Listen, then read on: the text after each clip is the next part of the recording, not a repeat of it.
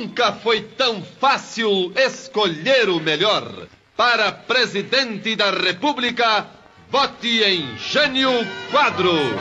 está precisando de uma vassourada. Poderosas forças nacionais, políticas e socioeconômicas, as quais eu não convinha. Pouco tempo depois, renunciava ao poder, deixando a nação traumatizada. Vida democrática, pela emancipação econômica e ao lado do povo pelo progresso do Brasil. Viva a amizade cada vez mais estreita entre a China popular e os Estados Unidos do Brasil. nação toda já está bastante Que, em virtude dos acontecimentos nacionais das últimas horas. o senhor presidente da República deixou a sede do governo. pacífica e cristã de nossa pátria. Assim sendo, declaro vaga a presidência da República. Olá a todos e a todas. Sejam bem-vindos a mais um episódio do PEBcast, o nosso podcast sobre a política externa brasileira. Olá, gente. Meu nome é Jonathan. Sejam bem-vindos ao nosso podcast. Olá, gente. Meu nome é Lara. Sejam bem-vindos a mais um episódio do Pebcast. Oi, pessoal. Meu nome é Lucas e sou de Fortaleza. Oi, gente, meu nome é Roberto, falo de João Pessoa, Paraíba. Oi, pessoal, essa voz que vocês estão ouvindo é de Sara e eu também falo de João Pessoa, na Paraíba. Para quem não sabe ainda, o Pebcast é uma iniciativa de estudantes de Relações Internacionais da UFPB e é um projeto de iniciação científica. Então, nesse terceiro episódio, iremos discutir a respeito dos governos Jânio Quadros e João Goulart, no período que vai de 61 a março de 64. Nosso objetivo é apresentar, na sessão inicial, o contexto histórico, interno e externo, como se deram os processos de transição entre eles e passando também pelos aspectos mais importantes de suas políticas externas. Também para esse terceiro episódio, nós entrevistamos Paulo Vicentini, professor de Relações Internacionais da Universidade Federal do Rio Grande do Sul e autor de livros como A Política Externa do Regime Militar Brasileiro, Relações Internacionais do Brasil, A Projeção Internacional do Brasil 1930 a 2012 e tantos outros trabalhos acadêmicos. Como em todos os episódios do Pebcast, o último momento será reservado para a arte e a sua relação com a política externa. Nesse episódio de hoje, nós iremos apresentar o caso do Teatro Arena e do Cinema Novo, movimentos que contribuíram para levar a cultura brasileira para os estratos mais próximos da população. E antes de continuarmos, é importante lembrar para quem não está habituado a ouvir que a sigla PEB significa Política Externa Brasileira. Agora sim podemos continuar.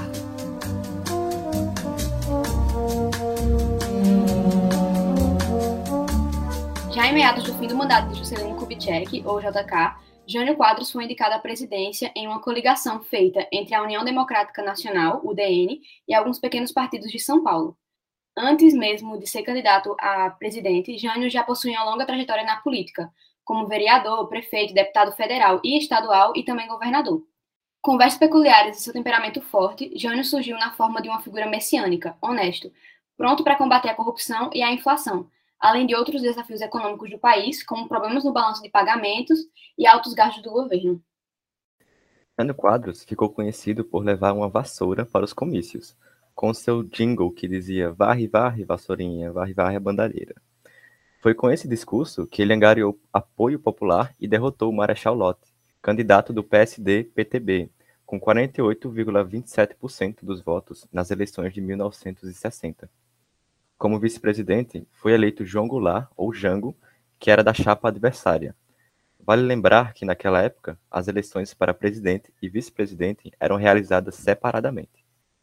Como um político conservador, Jânio adotou medidas como a criação de uniformes para funcionários públicos, a proibição do uso de biquínis nas praias, a realização de rinhas de galo e o corte de 20% no salário de diplomatas. Apesar do bom resultado nas eleições, Jânio enfrentava problemas de governabilidade pela falta de apoio parlamentar. Na política externa, em meio à disputa ideológica da Guerra Fria, esse presidente buscou mudar a forma de alinhamento com os Estados Unidos e estabelecer relações com países do bloco socialista, bem como com países do chamado Terceiro Mundo, o que levou ao seu rompimento com a UDN. Alguns episódios que marcam essa postura foram a viagem de Jango à República Popular da China em uma missão comercial e também a condecoração de Che Guevara, ministro da Economia de Cuba, em Brasília. E também com relação a Cuba, Jânio defendia os princípios de autodeterminação e soberania. E se você, caso não esteja familiarizado com esses conceitos, volta lá no nosso segundo episódio que eu explico melhor o que é. Quando o vice-presidente Jango ainda estava na China, depois de diversas críticas feitas pelo governador da Guanabara, Carlos Lacerda, da UDN, e por outros membros da oposição, que era contrária também à política econômica de Jânio de desvalorização da moeda e congelamento de salários, o presidente anuncia em 25 de agosto de 1961 a sua renúncia ao cargo. O posto foi ocupado temporariamente por Ranieri Mazzilli, que, junto aos militares, não aceitava a posse presidencial de Jango. A solução encontrada então foi o parlamentarismo, que reduziria os poderes do novo presidente. No entanto, a proposta encontrada como forma de flexibilizar o sistema político e resolver a crise não duraria muito, e o experimento brasileiro com o parlamentarismo logo se encerraria.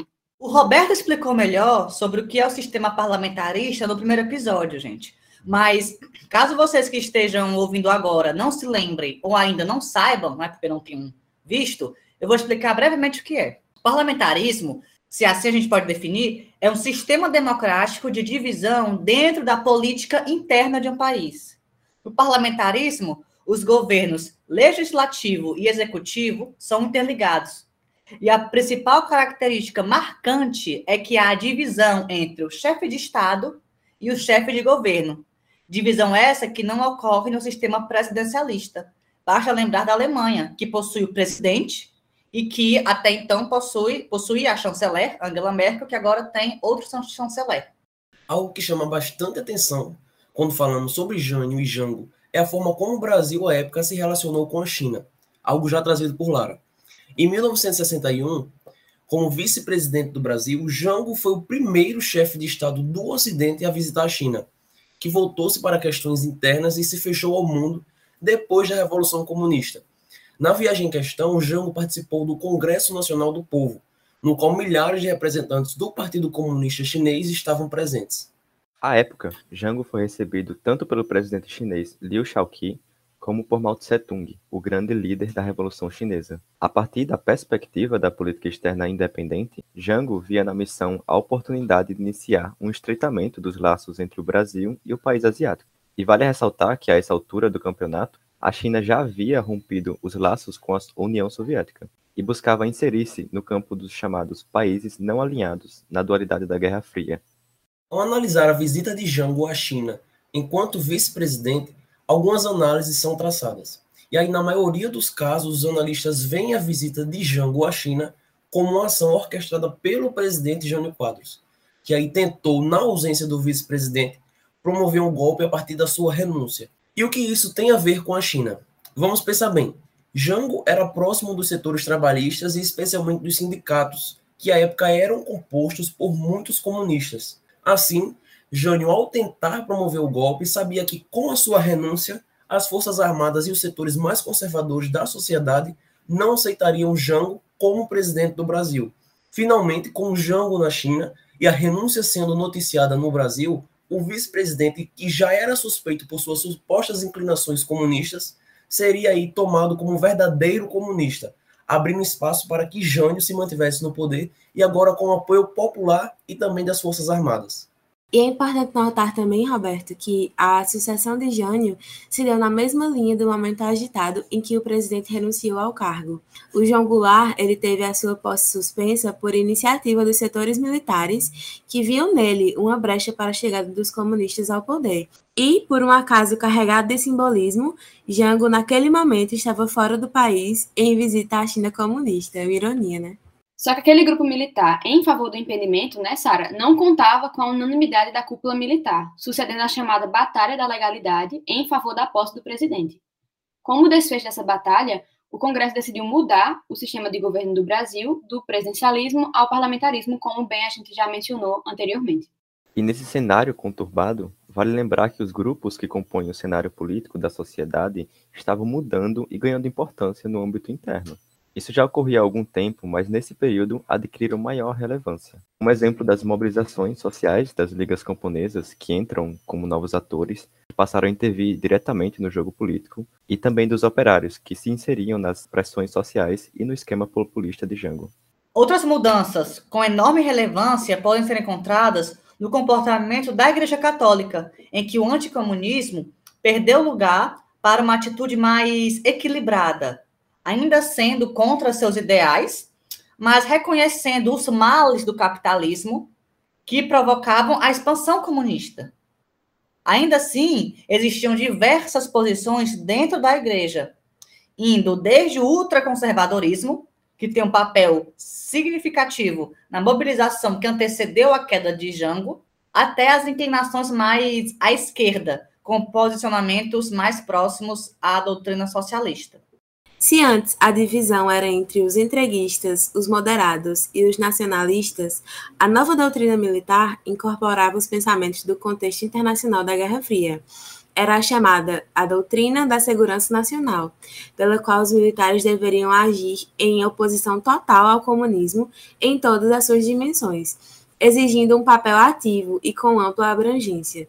A partir dessa estratégia, que foi elaborada pela Escola Superior da Guerra, que foi fundada com a assistência de conselheiros franceses e norte-americanos, o objetivo primário era derrotar o inimigo, o que garantiria a segurança e também o desenvolvimento da nação. E vale ressaltar também que nesse período as dificuldades não existiam apenas no plano político. Quando a gente trata do plano econômico, a situação apenas piorou.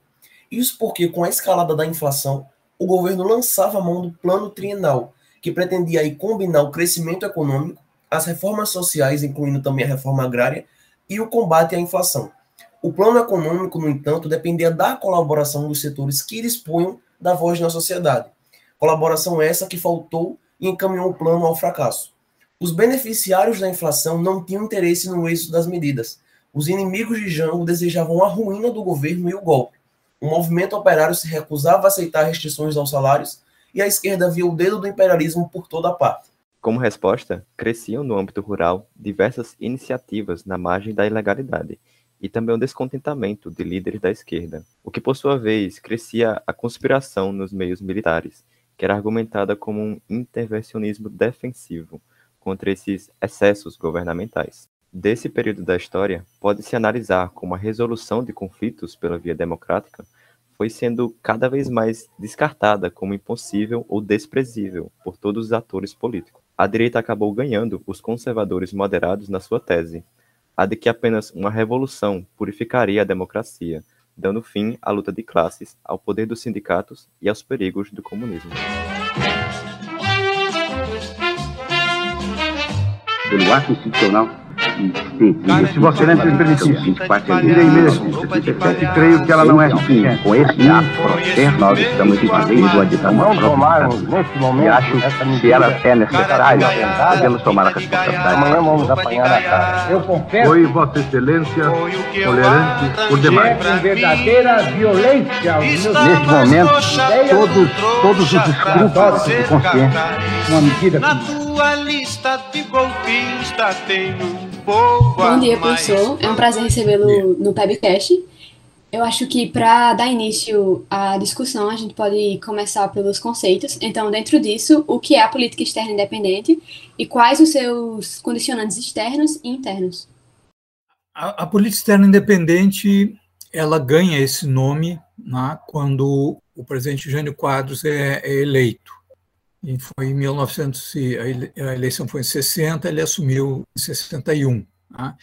E o seu chanceler, né, Afonso Arinos, é que vai trazer um pouco essa, essa ideia, mas, na verdade, o grande nome da política externa independente é Santiago Dantas. Né? Ele, que, ele que deu corpo a essa ideia, que era uma ideia, um conceito político muito, é, muito vago na época.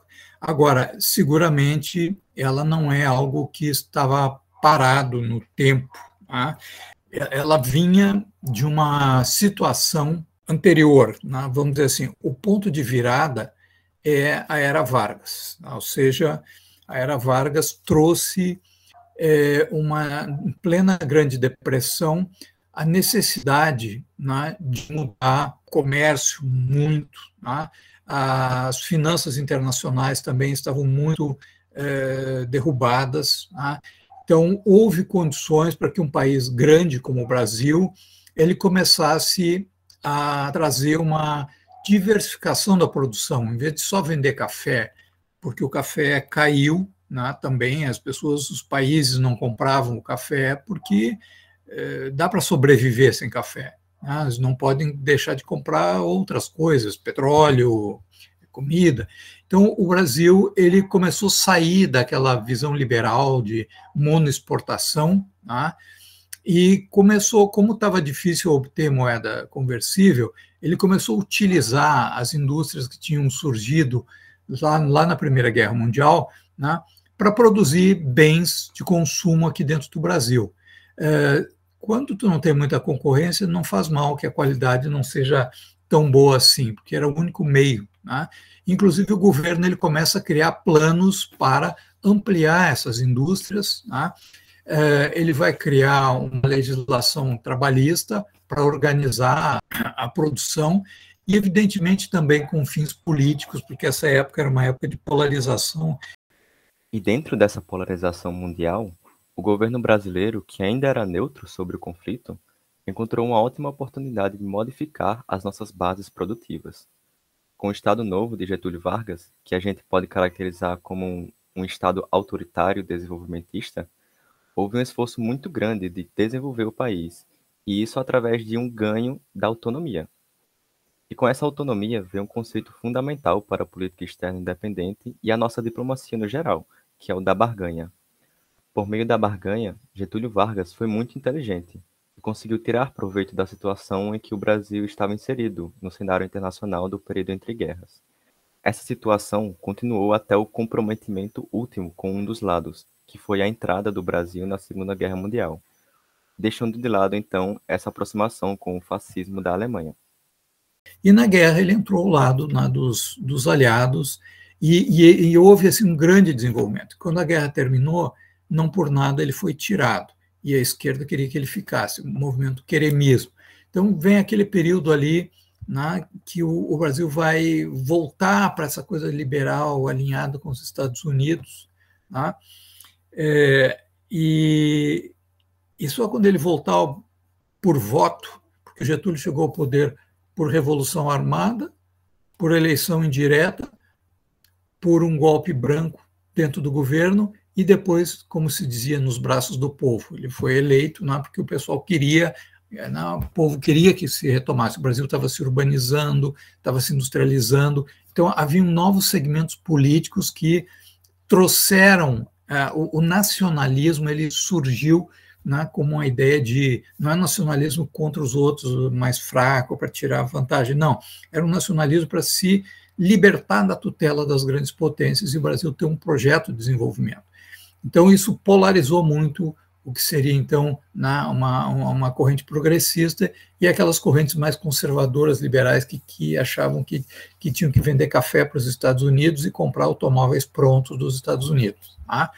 Então, isso aí foi, foi uma tensão tão grande e uma tentativa de impeachment contra ele, a história que vocês devem conhecer bem, tá? como é que se faz, né? como é que se pressiona, mar de lama, corrupção, e sei, aquela coisa toda, aquela conversa. Né?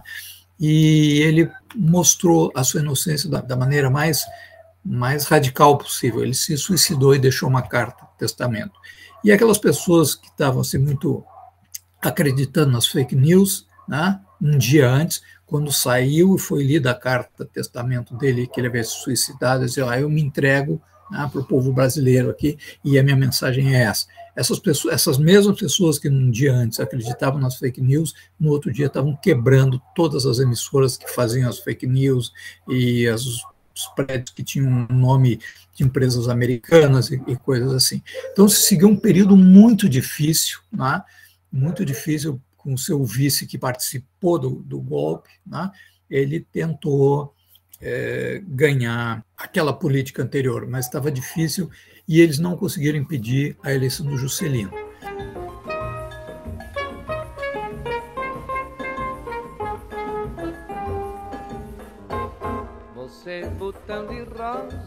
Ah, mas o Juscelino ele estava, vamos dizer assim, muito escaldado, sabendo que o que, que tinha acontecido com Vargas. Então ele tentou um jeito de conciliar é, um crescimento econômico com indústria de, de, de base, com uma boa relação com os organismos financeiros internacionais. Porque na época do Getúlio, ele, ele, a economia tem aqueles que eles chamam setores da, da indústria, né? que é o departamento 1, que é o bens de, bens de capital. Tu fabricar máquina, siderurgia, máquina, energia e tal. Né?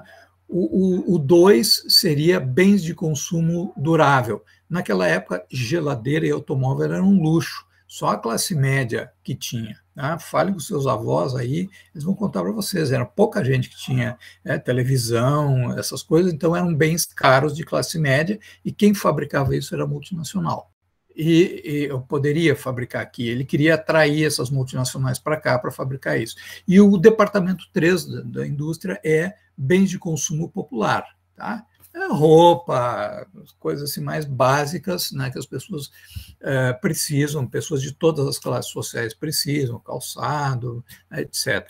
Tá? Então, a, a ideia do Vargas era, era fortalecer, com o apoio do Estado, essas empresas de bem de capital e fazer um salto para elas produzirem né, os, os, bens de consumo popular.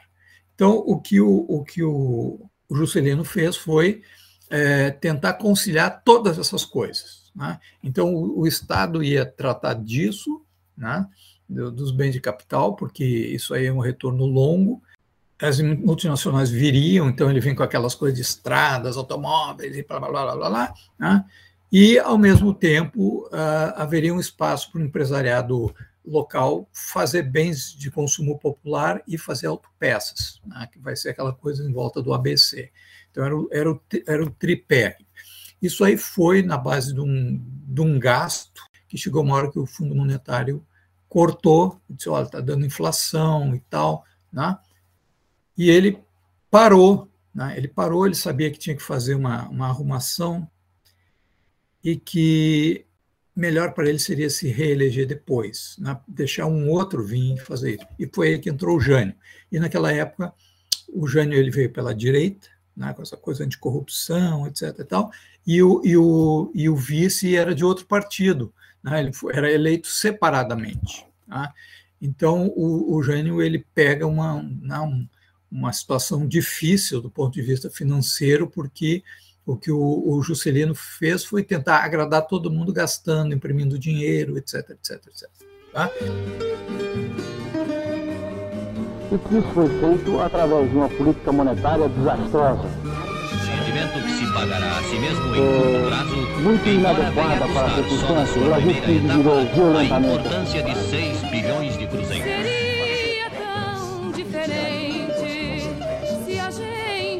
gente gosta. Agora tem uma coisa importante que é, que é o seguinte: a política externa brasileira ela estava muito na fase hemisférica. Desde que a República começou, a política externa brasileira ela, ela ficou circunscrita, saiu daquela relação com a Europa, com a Inglaterra, né, porque os ingleses plantavam café nas suas colônias, mas os Estados Unidos não tinham colônias. E eles, sociedade industrial, o café é a bebida da sociedade industrial. Então, o, o, Brasil, o nome do nosso país era Estados Unidos do Brasil. E a primeira bandeira republicana, que durou uns três dias, era uma bandeira igual à americana, só que as listas eram verde e amarela. Tá? Depois alguém achou, pô, tá demais. Aí botaram, retomaram a, a bandeira antiga, só que sem o brasão da, da, família real e sim um brasão esse positivista. Tá? Então, é, o Brasil tem, desde aquela época, uma política externa que está circunscrita à, América, às Américas aqui, né? e mais aos Estados Unidos e pouco com os vizinhos, concorrência com a Argentina, etc. Mas, em 1960, as colônias africanas começaram a ficar independentes. O nacionalismo estava em alta no mundo árabe. Tinha havido a Revolução Chinesa. Tá? Então, é, essa parte do mundo estava mudando. Então, a polícia externa independente ela vai afirmar uma série de princípios que meio que retomam aquelas coisas do Vargas, soberania, autonomia, desenvolvimento, né? e ela é múltipla porque ela pensava também uma pauta comercial. Então, assim, os mercados de café, essas coisas começaram a ficar saturados porque os países africanos agora eles vendiam também né, direto para o mercado mundial, não mais só para a sua metrópole, porque eles estavam ficando é, independentes. Então, o que, que o Brasil o Brasil fazia? O Brasil pensou o seguinte: olha, nós precisamos continuar trazendo investimento dos países ricos, né? mas quem é que vai comprar café, cacau, essas coisas? Os países comunistas, né? a União Soviética, que nessa época já estava reconstruída da guerra e queria dar um pouco mais de, de qualidade de vida para as pessoas, né? então começou a importar é, café, cacau para fazer chocolate, essas coisas assim. Né? Então o Brasil tinha como desovar isso aí que estava começando a cair e trocar, porque com eles é troca também. Então, é, tem os planetários do Brasil aí, pô, isso aí veio da Alemanha Oriental, né? aquelas usinas, é, usinas hidrelétricas ali de São Paulo, da CESP, a maioria eram soviéticas, né? então tu trocava uma coisa pela, é, pela outra, que é um movimento que vai permitir que o Brasil venda é, esses produtos, nós, nós não vamos conseguir vender automóveis, por exemplo, para o um país do primeiro mundo.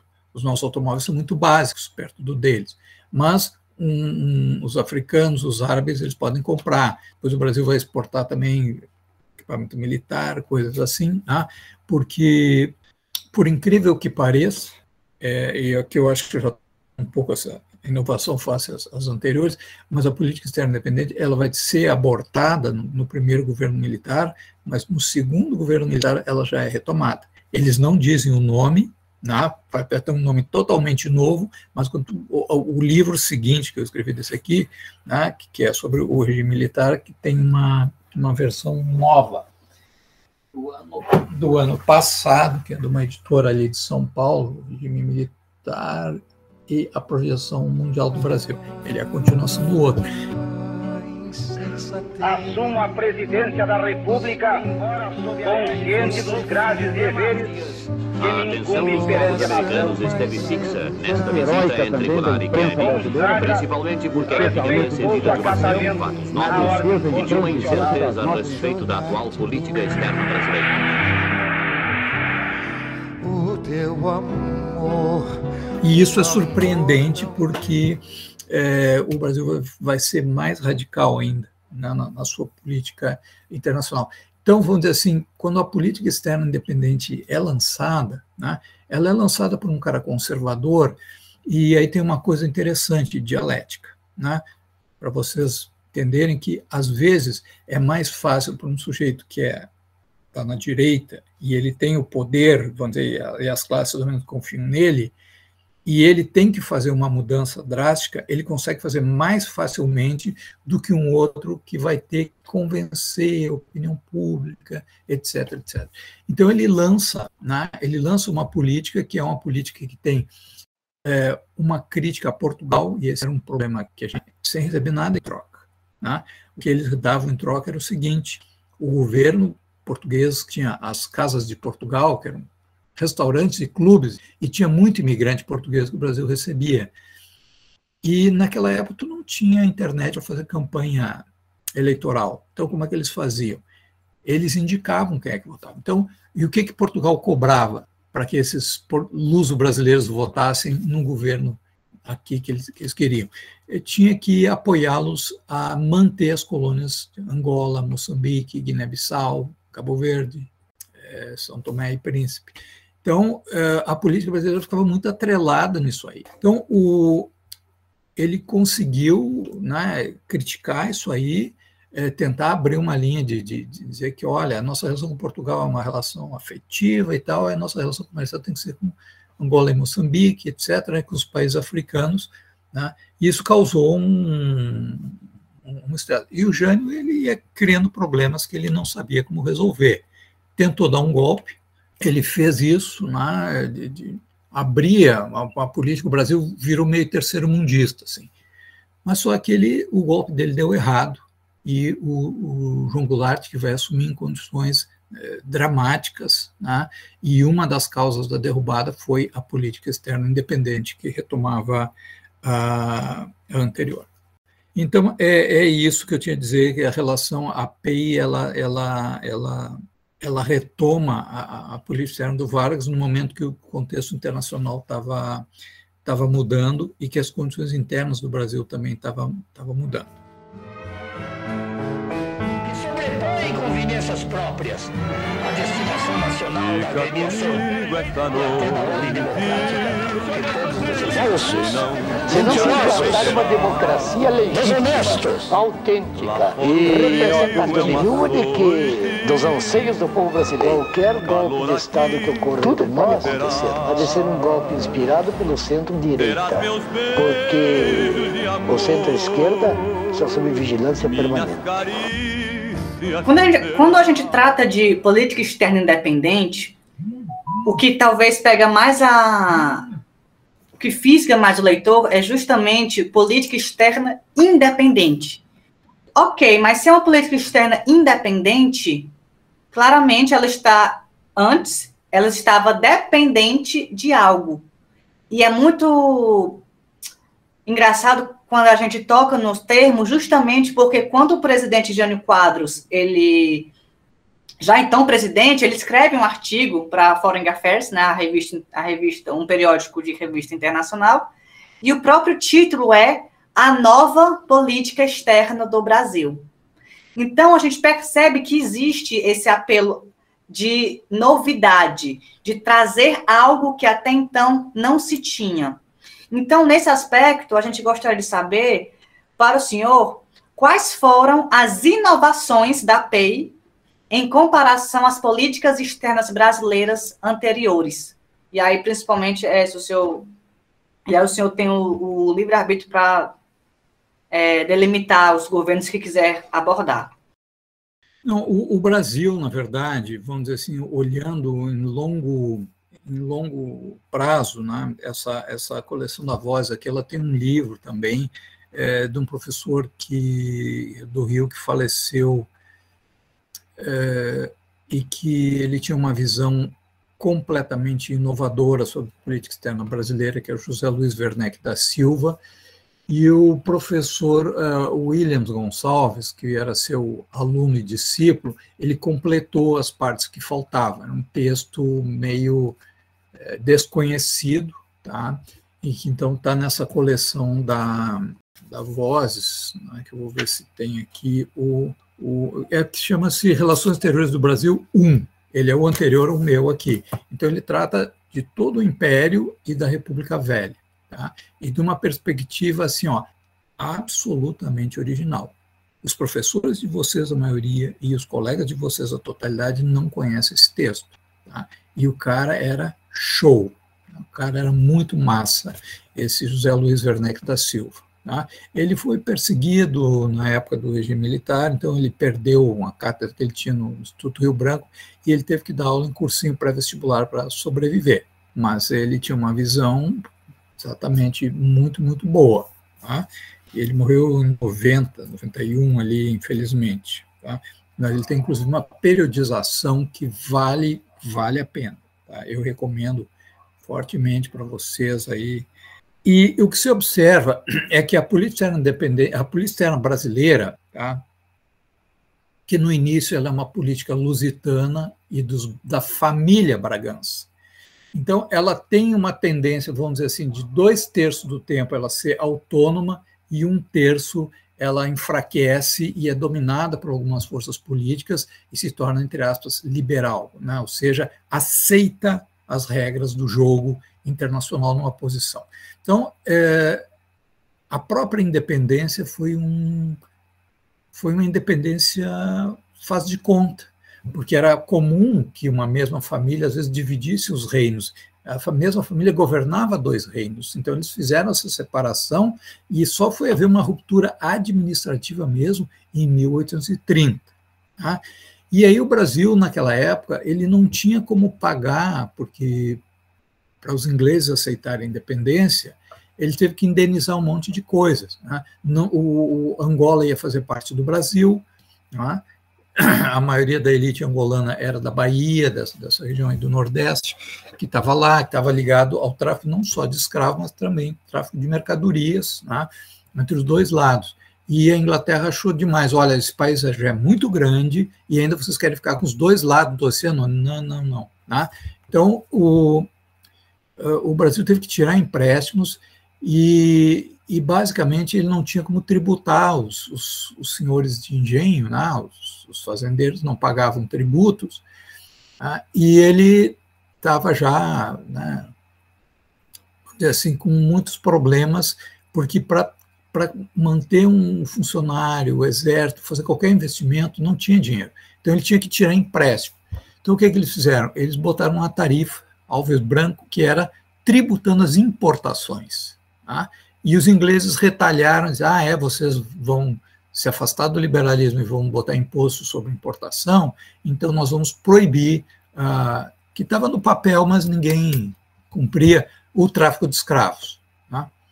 Que, que eles ganhavam dinheiro também, obviamente, mas eles queriam estrangular. Então, o Brasil fez tentativas nesse, nesse sentido. Né? Então, há momentos que tu sente que há uma tentativa, né? e naquela época o país era tão fraco que manter a unidade era o principal. Então, eu tinha medo assim, ó, alguma coisa de positivo que ficou disso é o seguinte, intromissão de grande potência no nosso, como se diz hoje, entorno estratégico, só pode ser ruim. A gente sempre tem que deixar eles de fora. Mesmo o regime militar, mesmo o regime militar, quando os caras vieram tentando fazer aquele pacto com, a África do Sul, a ditadura argentina, né, ter uma, uma organização do Tratado do Atlântico Sul, trazer os Estados Unidos para cá, criar um exército que fosse multinacional aqui nas Américas, então, com o comando americano, eles foram, eles não disseram não, mas eles foram empurrando para a gaveta. Né? Sabe quando vocês vão apresentar um projeto na universidade e o projeto diz: Ah, mas isso é uma grande ideia, vamos nomear uma comissão, quem sabe vocês me mandam um projeto. E já, já quando a pessoa fala isso, é que vai para a gaveta. Assim, ó, não quero, não vai ter dinheiro, não vai dar. Então, nós tivemos essas oscilações. O período da República Velha foi horrível, foi a oligarquia paulista, que não tem um projeto de nação, é São Paulo, São Paulo, São Paulo. Ah, eles querem ali. A, a força pública de São Paulo era maior que o exército brasileiro inteiro. Ela tinha mais aviões e tanques até nos anos 20. Ninguém podia fazer uma intervenção em São Paulo. Né? Eles controlavam tudo.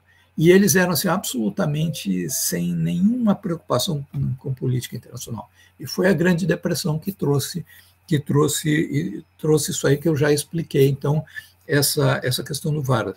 Mas qual era o problema naquela época? Gente, olhe a Liga das Nações e vejam qual é os países que tinham. Os países europeus, os países é, latino-americanos, porque os Estados Unidos não, não entraram, né? tinha a Etiópia lá, que era a Abissínia, a, a China e o Japão, e mais nada. O resto tudo era colônia. O mapa do mundo é diferente. Você tem que olhar no mapa e, e fazer assim, ó, que, que, que era a sociedade internacional nessa época? Então, a Inglaterra não era um país lá na Europa, a Inglaterra era um império mundial. Né? Então, tudo, a nossa relação com a África ela ficou 100 anos parada. Né? Do fim do tráfico ao, ao, ao, ao, às independências, nós não tivemos relação com a África, quase nada. Alguma coisa com a África do Sul do Apartheid. Sua Excelência, o senhor presidente João Belchior Marques Goulart. Assumo a presidência da República Juro defender um regime democrático que é a vitória dos direitos do povo. Em tese contrária, o desenvolvimento para sufocar a pelo povo e em prol do progresso da minha, da nossa pátria imortal. Então, as condições internacionais que mudaram naquela época era o seguinte, quando entra a política independente, recuperação da Europa, e por isso nós vamos ver que aqueles países que perderam a Segunda Guerra Mundial, eles estavam desesperados para recuperar protagonismo, como a Alemanha. Qual é a primeira fábrica de automóveis que vai vir para o Brasil que aceitou? Volkswagen. Ah? O velho Fuquinha foi o primeiro carro que começou a ser fabricado. Aí os outros se assustaram e começaram a vir, mas quem teve coragem de vir foi isso, como vai ser na energia nuclear. Né? É, também outro país, o Japão, né? milagre japonês e tal, ele vai, vai se. Então, esses perdedores da, da guerra, quando eles se recuperaram, eles eram uma alternativa de investimento, de tecnologia né, e de produção mais, uh, vamos dizer assim, mais. De, de, melhor qualidade. Tá? Outra questão é que havia. A Guerra Fria tinha chegado a um equilíbrio. Nós estávamos ali na, na, na detente, na coexistência pacífica. Né? A União Soviética estava recuperada também da, da guerra e ela, ela tinha influência para ajudar na independência desses países africanos. O peso, a, a, a correlação de forças da ONU eh, começou a mudar, não era mais aquela ONU só pró-americana. E quando começou a vir as independências africanas, só no ano de 60 foram 17 países né, que ficaram independentes. Já tinha uma meia dúzia que tinha ficado antes e teve mais outros tantos que logo em seguida, até 66, foram ficando independentes. Então, a geopolítica ela está mudando. Então, esse, esse era o quadro em que a, a política independente pôde fazer uma, uma barganha, e mais, é, à medida que a economia brasileira ela foi avançando, a complementaridade dela com a economia americana foi se perdendo. Tá? É, vamos dizer assim, os Estados Unidos não têm mais. É, o interesse que eles tinham era nos vender coisas prontas, automóveis prontos, etc., né? e comprar matéria-prima, comprar commodity. Né? Eles têm commodity, mas eles guardam a commodity para é, momentos de crise. Eles têm muito petróleo, né? mas assim, quando o preço do petróleo dispara no mercado internacional, ou se vier uma guerra, eles quiserem usar a arma petróleo, eles têm reservas enormes tá? para tocar. Então, vamos dizer assim que o, a complementaridade das duas economias foi se perdendo, o café não era mais é tão importante, mas teve, né, teve uma coisa que aconteceu bem ali que é muito importante. Um país muito pequeno, chamado Cuba, teve o coragem de né, é, levar adiante uma coisa que estava começando a dar na América Latina, que era o seguinte: a elite latino-americana, mesmo as assim que não fossem de esquerda, não era liberal, mas não era de esquerda, elas estavam reclamando assim: ah, para o Japão vocês botaram lá só quantos bilhões, para a Alemanha, Europa, vocês botaram o plano Marshall, e para nós que apoiamos vocês na guerra, nada. Ah, então, assim, aí eles diziam: não, vocês têm que abrir os seus mercados, tirar todas essas legislações que atrapalham, porque daí os investimentos privados vêm. Qualquer política que fosse mais de linha keynesiana, né, que tivesse presença do Estado, etc., assim, eles diziam: não, não qualquer reforminha agrária mínima que fosse, sabe, é, é, era cortada, como fizeram na Guatemala em 54 é? Então, tudo isso era uma coisa muito complicada, né? muito complicada. E está, havia uma, um descontentamento é, com relação a, a isso. Tá? Toda a América Latina. Tá? E aí aconteceu a Revolução Cubana. E a Revolução Cubana foi pressionada, só que os irmãos Castro e Che e toda aquela gente e o povo cubano ele, ele tinha uma, uma grande amargura, porque a sua, a sua independência ele foi roubada né, no início do século. Foram colocados lá um regime neocolonial. Então, a simpatia que houve pela Revolução Cubana no, no, na América Latina foi muito grande.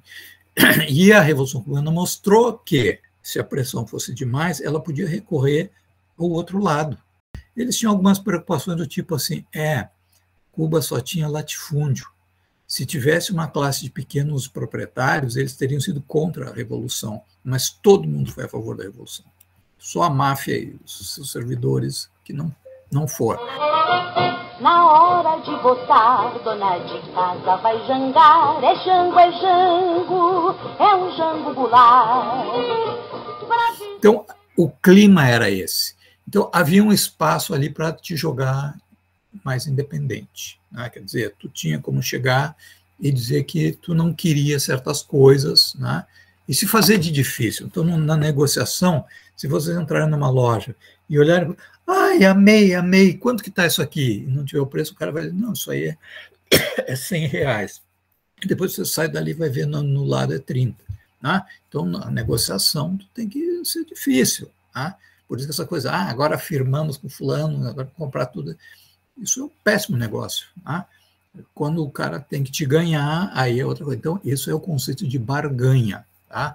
Isso aí houve, então, condições. A barganha foi tentada outras vezes, ela deu certo ali na, na, na Segunda Guerra Mundial, tá? porque havia um, um, momento de disputa, os Estados Unidos precisava que o Brasil tivesse alinhado aqui.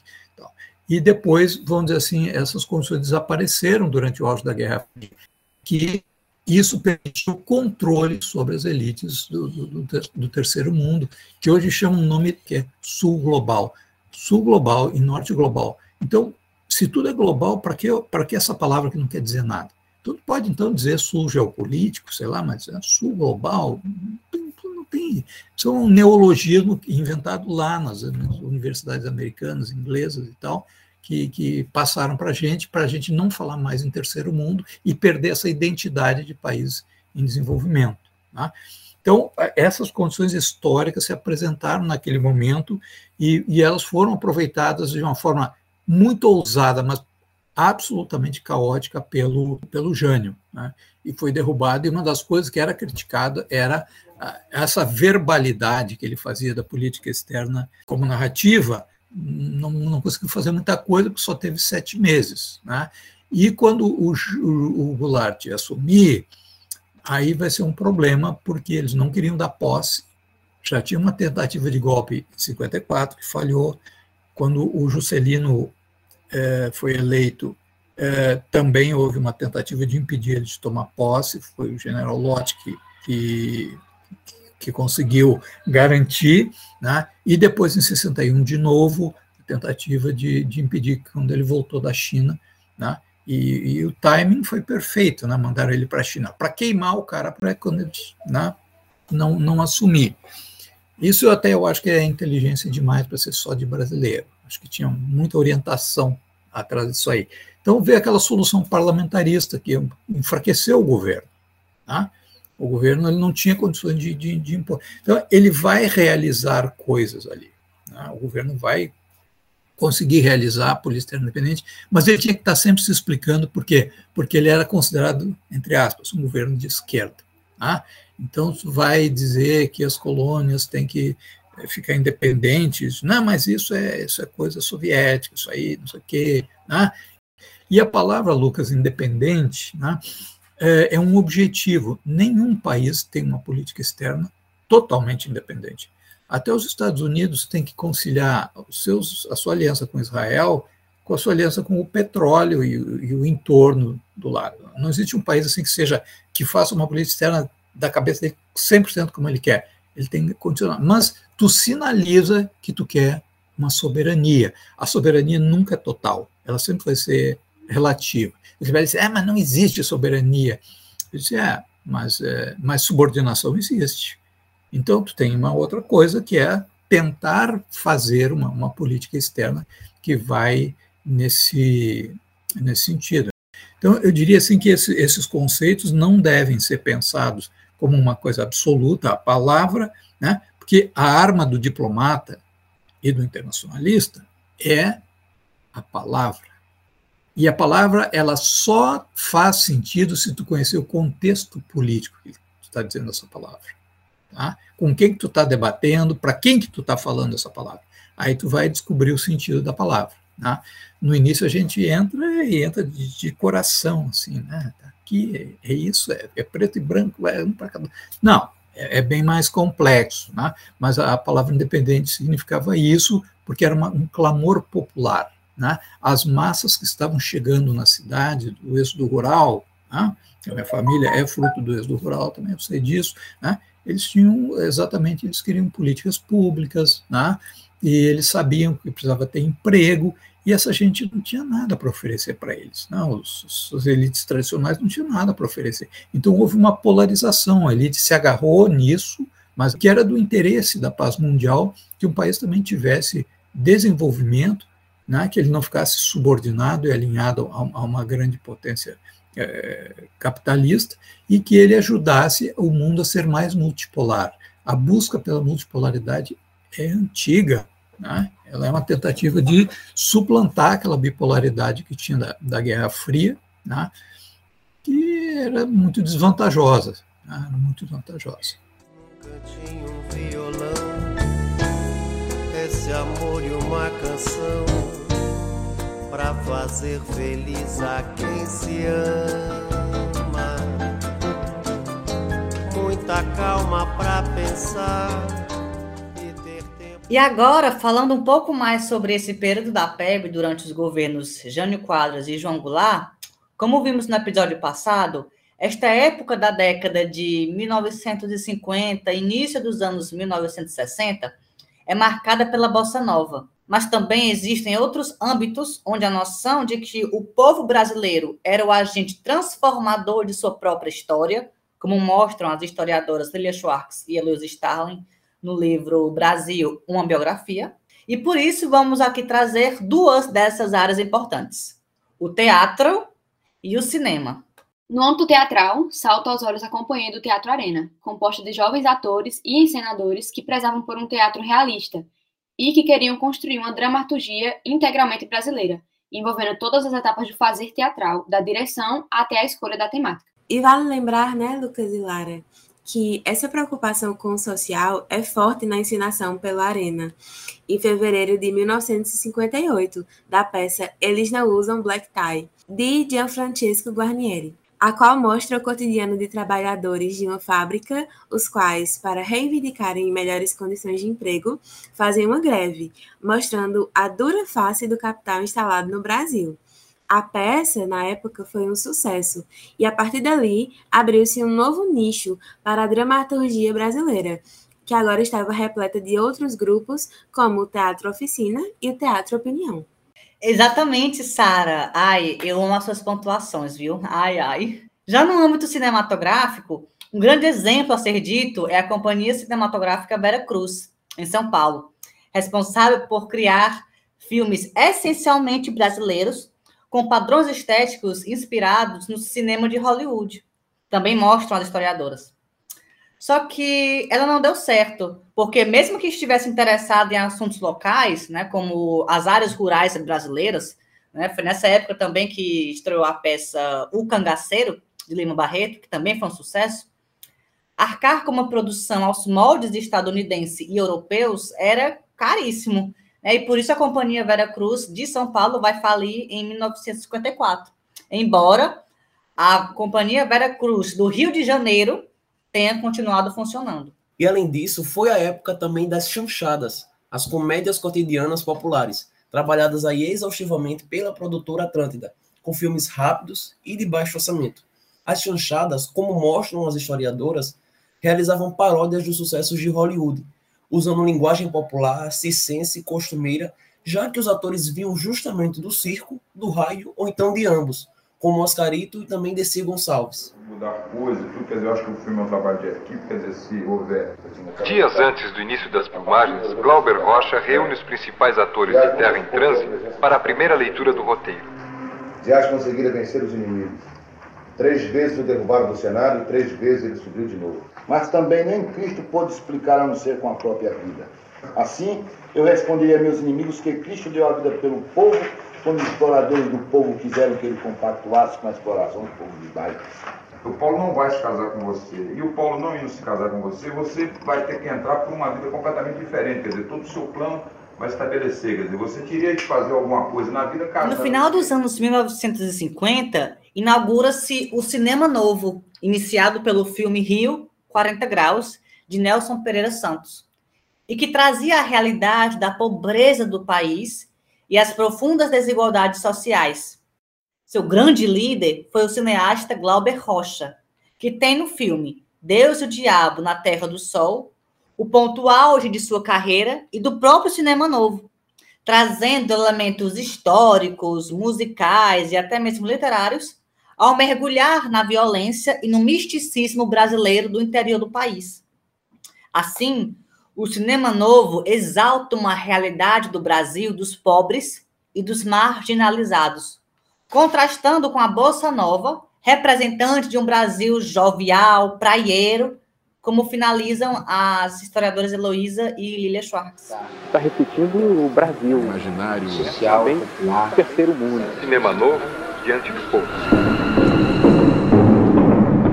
O princípio foi um impulso bastante humano e fazer com que o cinema brasileiro se voltasse para a sua realidade. O contato ainda agressivo é procurado em filmes que tentam descobrir a realidade brasileira.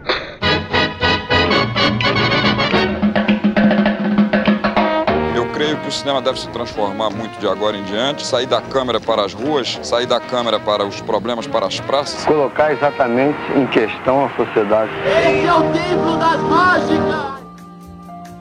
Então, pessoal, nosso episódio se encerra por aqui. Muito obrigada pela sua audiência e até o próximo episódio, que vai ser só no ano que vem. Tchau, gente, e até o próximo episódio do Pebcast. Então foi isso, pessoal. Muito obrigada e até a próxima, hein? Tchau, gente. Obrigado por escutarem nosso terceiro episódio. E até ano que vem. Feliz ano novo.